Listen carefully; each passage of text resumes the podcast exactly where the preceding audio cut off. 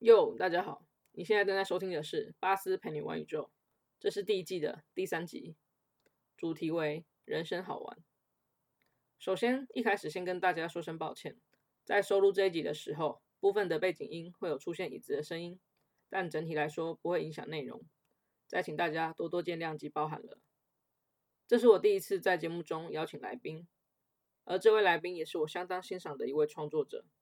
他帮助我解决许多网站的疑难杂症。那讲到架站，你会想到谁呢？没错，他就是工具网阿张。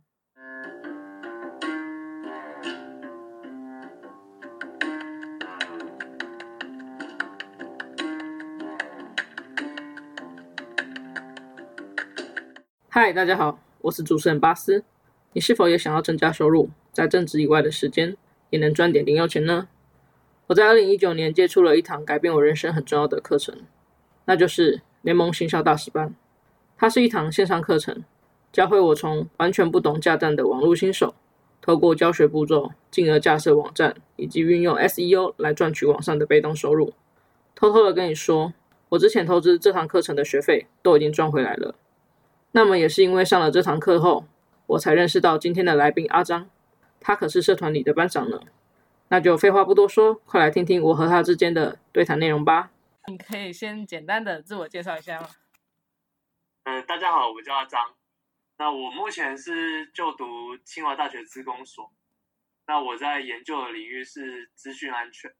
我在目前有经营一个部落格，叫做 John Two 的工具网阿张，主要是在教大家如何架设网站，然后经营部落格，偶尔也会去介绍一些好用的软体啊。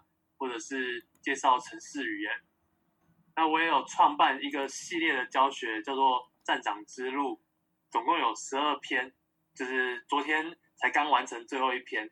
那这个《站长之路》主要是在教新手要怎么样一步一步的经营起一个部落格，并且开始用部落格来赚钱。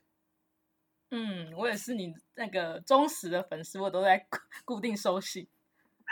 对，就 是我我也是，就是希望做这个教学，因为因为其实虽然我寄信的人其实还算不少，但是就是我我我都会在信里面都说，呃，就是大家能不能给我点回馈啊，回信啊，然后就会有一两个或两三个有回我，然后可是可是到呃，可是还是会觉得说这系列不知道到底有没有人来看，因为其实这系列我觉得流量没有到说太好。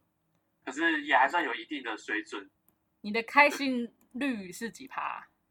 开信率其实有到五十趴，就是基本上这些每封信都有到五十趴。嗯，然后点击的话，点击的话好像有好像三三十趴吧。嗯哼嗯哼，就是对我是觉得还行啊。可是可是就是没有什么回馈，所以我就是不太确定说这个站长之路就是到底是不是对大家有帮助的。这、嗯就是我。目前比较纳闷的一点。好，哎，你有加入那个那个 Zoe 的那个呃名单词典里面吗？有啊有啊。他他其实他做的很那个，哎，我觉得他真的很怎么讲，有打中我自己觉得我有被打到啊。你你有你有感吗？我自己觉得他的信写的非常好。嗯，就是他就不知道什么，他可以写出那么多故事吗？还是就是写的真的很像朋友？这这点我有点做不到，因为。我我没有办法去预设说对每，因为我对每个人讲话的差异性可能都蛮大的，我没有办法像他这样有一个预设立场。我不知道他的那个想象他在跟那个人讲话的那个人是谁，那个人形长得是怎么样的？呃，我很好，我我觉得我这是我最好奇的一点，就是因为我自己在写信的时候都会觉得说，呃，我到底要写正式一点，还是写呃亲民一点，还是说？嗯要写个故事，就是这个写信的技巧，我觉得非常很难呐、啊，比写布鲁格难太多了。自己有买，因为他有真的有，就是他有设一个受众，就是你好像在对那个人写。呃，我知道，我知道，他应该可能是有那个理想受众的那种感觉。可是我我我也有理想受众，可是、嗯、可是我却没有办法跟理想受众讲出那些故事，因为第第一个可能是说肉以。他自己的生活比较丰富，都在国外啊，工作什么的。我我我就每天都在家里工作，我其实生活没有这么丰富啊。我觉得这一点就让我可以让我可能少写很多，我会尽量去带一些观念进去啊，我我只能说尽量。然后另外一个点的话，是我目前的那个是设定呃序列啦，我是设定说嗯、他当他一开始进到我的信里面的时候，每周都会寄一封信。嗯，然后总共十二周，嗯，所以但是肉语不一样，肉语应该是用那个 broadcast，它应该是用那种广播的。哦，他那个每个礼拜一那个他的新音频那个就是广播的。对对对，他他是用广播的方式，所以所以他有办法去搭配当下的时事。哦，对对对对，嗯，对，这点也有差，这点真的是在设计那个信封之前要去想好。我觉得有可能是因为。怎么讲？呃，我因为我自己也是理工科背景，我觉得我们的就是我自己觉得我没有办法那么感性，但是我又就是我有被他打中，就是他，我觉得他那个感性就是有打中我。我觉得男生都通常偏理性，所以就会想的就是就是就是你的文章那种系列的 style，跟 Jerry 也是一样，就是很真实的告诉你是什么。但是至于什么情感故事面的？我觉得这部分可能就是真的要靠自己去摸索。对，这就是讲故事是也是一个很。很难的能力啊！好，那我现在问你第二个问题，就是你觉得影响你人生中最重要的一本书是什么呢？我自己看的书真的不多，那那我我觉得我最影响我最多的就是《富爸爸穷爸爸》，就是大家应该很很多人都会说这本书啦。可是这本书虽然这么算是很老了，也很久了，可是它还是经典中的经典。那我它影响我最多的主要是。里面在讲的金钱观念，就是说哪些花费是属于资产，然后哪些花费是属于负债。嗯，就像我可能以前以前的思考，当然是说，呃，毕业嘛，当工程师嘛，年薪百万，那可能工作一年，我就可以买台车来开，然后可能工作三五年，我是不是可以贷款买个房子？哎，就是就是付头期款再买个房子？嗯。可是看完这本书，我就知道说，哦，我这样其实都是一直在累积负债，尤其是车子一买下去就直接贬值不知道多少了，然后房子也是，就每个月都要背负很多贷款，我又不能买买到理想中的那个房子，嗯，是的，并并不是我真正想要的房子，我真的想要的房子可能是就是非常大，然后有院子，然后可以在我可以院子里面有养养宠物啊。然后或者，然后再来是里面可能是会会会比较想要有那种欧式风格，对，反正我我觉得我会想要的那种就是很很很饭店式的房子。可是那种房子你要在台湾买，如果在北部的北部来说的话，不是一个工程师可以负担得起的房子。是，对啊，所以这本书呃，就是算是奠定我蛮多。基本的金钱观念，我是第一次看到的时候就觉得，天哪，我好震惊啊！因为我我没有在看课外书，我以前就是都在读书，都读课内书，就是那些基学校基本科目嘛。嗯嗯。那它里面不可能会教这种金钱观念。哦，是，对啊。对。然后我的第一次，我我其实我这本书其实也是，呃，多久之前看到的？也没有，对我我因为我开始会看课外书，真的是不久以前，大概是、嗯、大概是呃。我开始经营部落格前一阵子，哦，就是买了课程之后嘛？没有，在前一阵子，就是大概在两一年多前、两年前那时候，嗯嗯嗯，算算是到硕士、硕士的大四、硕一的时候，比较呃会会开始看一些理财观念的书啊。那时候也是因为呃在网络上接触很多理财 YouTuber 嘛，就是从一开始就看到 Selina 啊，看到 Yale 啊。然后就看看到他们之后，就开始会想要试试看去看这本书。刚好有一天就在咖啡厅在那边打城市的时候，就看到这本书。嗯嗯嗯。然后就真的是非常震惊啊。嗯哼。对对对，就觉得说我怎么活到现在，我都还不知道这些。是财商，其实，在教育其实根本没在讲啊，就是从小到大你根本没有学过这个相关的的内容啊。对。好那你之后想要买房子的话，你是会就是偏好是什么？呃，乡下还是都市？然后是以自住为优先，或是以投资为优先的呢？嗯，我之后先先不讲投资啊，因为投资这东西基本上我觉得要先学习。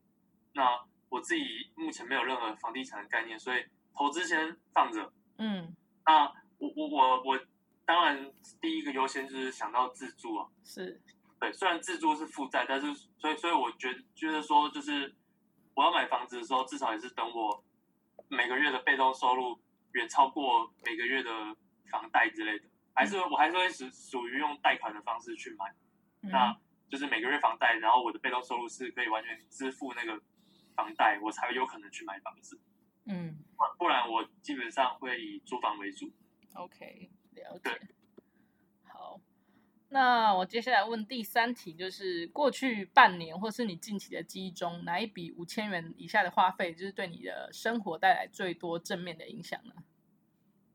嗯。我有五千左右吧，五六千啦，就是那个第一堂课，第第第一个当然就是联盟学校大师班啊，就是那时候在呃去年几月啊？三月吧。去年三月，对，去年三月，然后预售的时候，那时候半价，那时候是半价嘛，然后大概只有我记得是五六千块而已。对，好像五六千。嗯、对，我就五六千块，那那时候我就直接买了。那其实联盟联盟行销大师班是我第一堂买的电买的线上课程。就是你人生的唯一第一堂课程，然后就买这么贵。我以前可能看那些城市语言的那个课程，然后他也许在 Udemy 上面卖个三六百块，我都觉得贵了，因为我觉得好像看了不买了不会看。然后结果这个联盟行销大师班，我竟然就是毫不犹豫的，我就直接刷下去了。所以你觉得你那时候是什么东西有被打到？所以你觉得哎，就是他就是要买的？就也是看一开始看到。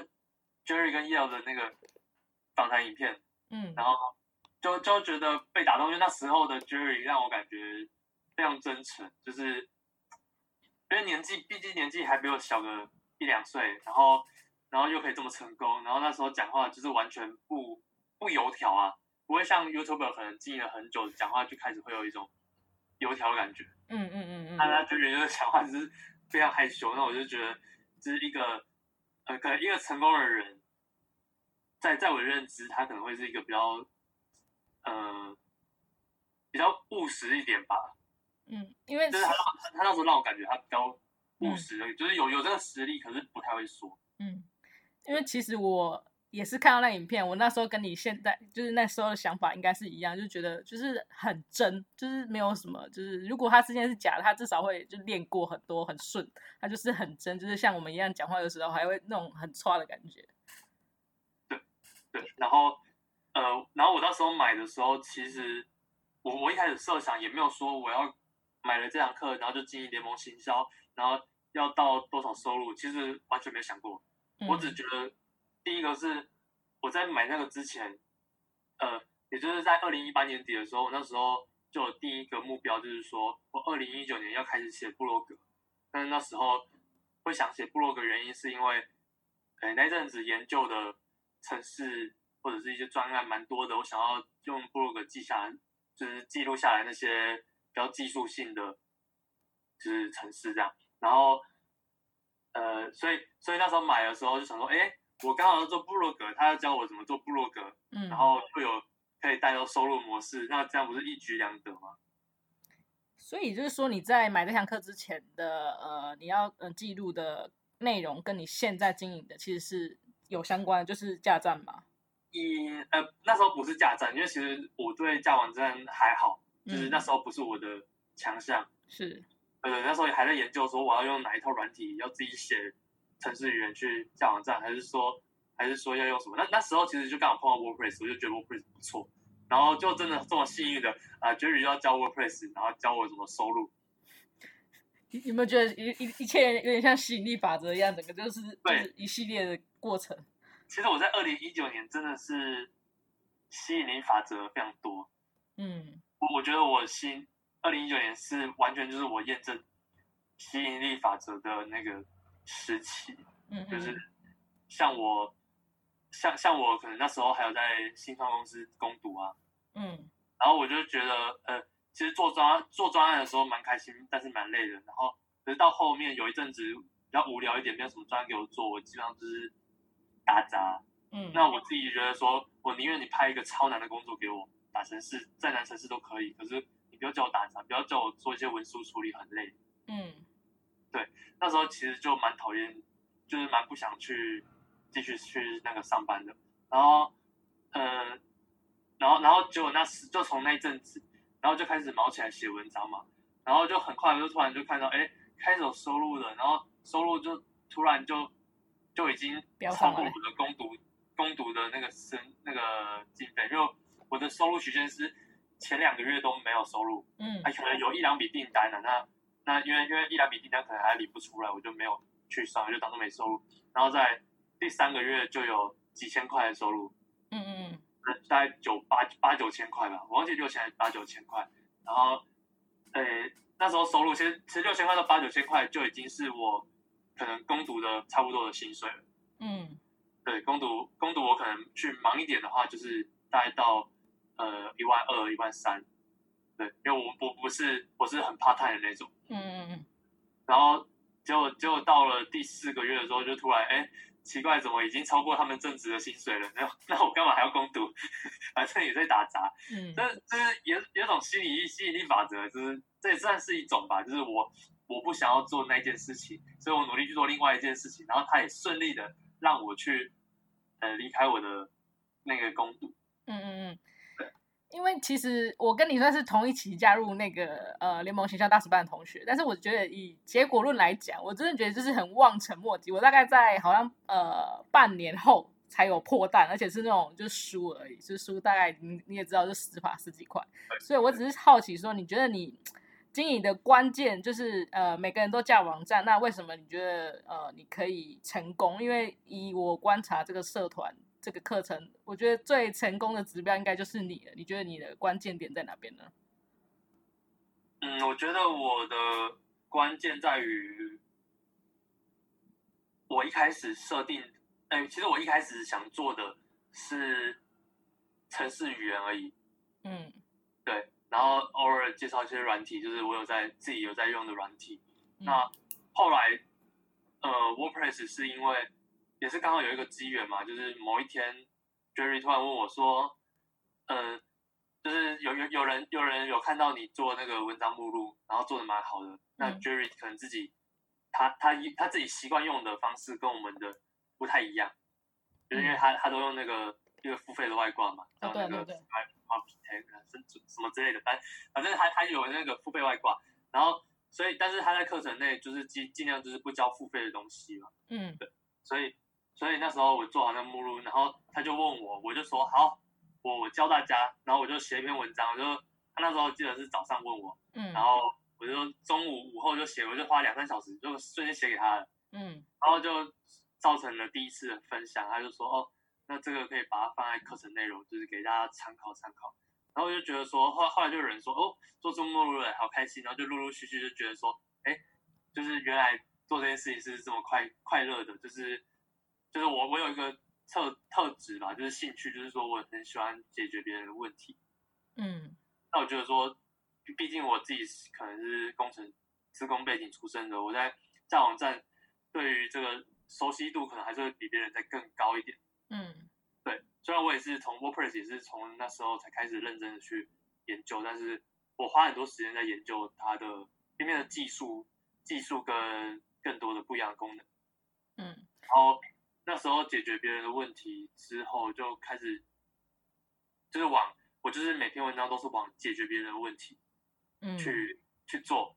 那我就觉得解决别人问题成效蛮好的，就是你不管怎么样，你都会有固定的一个群众在看。嗯，因为我也真的我也是收到你很多文章，就是哎，知道哦这个要怎么写，我真的是就是收获良多。对啊，就是我会去除了。Jerry 的社团以外，也会去一些 WordPress 社团啊，或者是一些行销社团，反正就会去分享我可能去解决某个问题，或者是某个经营面的心得这样。主要是以这两个为准，然后我就觉得说，呃，这个成效都还不错，然后就慢慢的流量高，然后名声有做起来，其实自然钱钱就会来了。嗯，所以其实关键就是在于，就是单纯的就是帮助别人解决他的问题。对，我觉得核心观念就是解决别人的问题，因为这就是一个价值。嗯嗯嗯，对对对。OK，那你还除了呃联盟行销大师班，我记得你还好像还有几堂就是课程，你也觉得帮助很多的是哪些呢？再来第二堂，我觉得这个就真的是五千块以下了啦，就是那个 Yale 的那个美股课程。嗯，对。那他的美股课程那时候买的时候，我我没有在最预售的时候买，因为最预售的时候那时候我没有钱啊。哦哦。他他那堂课开的比 Jerry 还早吧？还早还早，我很早就买了。啊啊！我记得好像一月还是十二月就开了。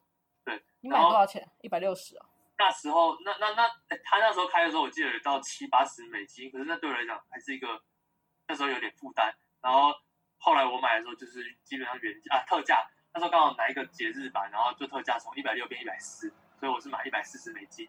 Oh, OK，这样大概是四千四千多块吧，四千二、四千三那边。嗯，那这堂课其实我一进去的时候，然后我上一上我就觉得，呃，还蛮无聊的。说真的，我我我认真觉得是里面还蛮无聊，因为无聊点是因为我听不懂，基本上就是呃介绍，然后它可能大盘股、中盘股、小盘股、新兴市场，然后每一篇的那个架构、结构、语法，呃说讲话的速度，可是整个都、呃、一样，一样，就是会让我觉得比较没有变化性一点。嗯，可是可是我我会说这堂课帮助很帮助很大的时候的原因是因为。算是这堂课才让我去，因为毕竟花钱了，我就认真学啊。那也让我真真的去了解美股，因为我以前其实还蛮排斥股票的，觉得股票都是赌博。嗯，对，尤其是看到台股那一堆，像我爸早期，我爸妈早期他们也是买股票啊，然后也是都赔钱吗？对啊，就是零八年的时候也都赔钱啊。哦，金融海啸的时候。对啊对啊，然后，哎，哎，所以所以算是那时候让我去真的去了解哦，原来美股可能。长期以来会比呃台股的表现还更好。